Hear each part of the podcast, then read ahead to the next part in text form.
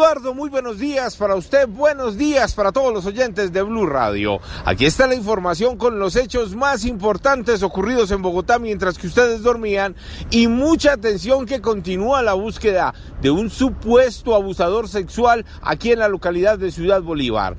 Anoche hablamos con una mujer que asegura que es la cuarta víctima de este criminal que está ultrajando, violando, robando a las mujeres que salen hacia sus trabajos en el sector de arborizadora alta. Escuchen ustedes mismos lo que nos contó esta mujer, madre de familia, anoche desde el sur de Bogotá. En el trayecto de camino fui abordada por un sujeto de tez morena, un poco más alto que yo, delgado, con un cuchillo en su mano y, e inmediatamente se me abalanzó y me exigió mi celular. No le puse ninguna resistencia, se lo entregué e inmediatamente comenzó a exigirme dinero, que le entregara mi dinero, cosa que en el momento no tenía y me obligó a acompañarlo a cierto lugar, un poco más alejado, oscuro y lamentablemente pues termina abusando sexualmente de mí.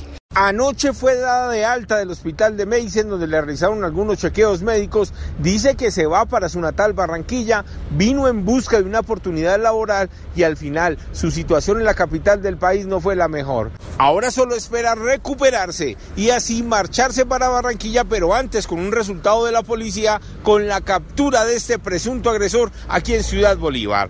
Hablemos de otros hechos que ocurrieron en Bogotá mientras que ustedes dormían, como la muerte de un hombre en la de San Cristóbal, calle 39 Sur con carrera décima este, donde al parecer, dicen algunas versiones, el sujeto pretendía atacar con un machete a una persona, pero en su afán de agredirlo cayó sobre el andén, se golpeó y falleció.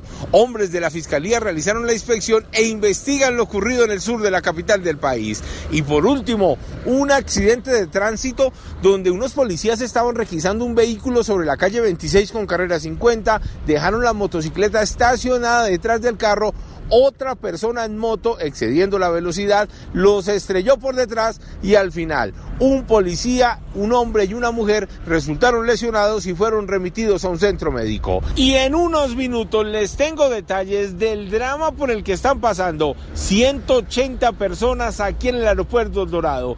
¿Qué dicen los usuarios? ¿Qué está ocurriendo en la pista de aterrizaje de la terminal aérea de Bogotá? Ya les tengo detalles. Edward Porras, Blue Radio.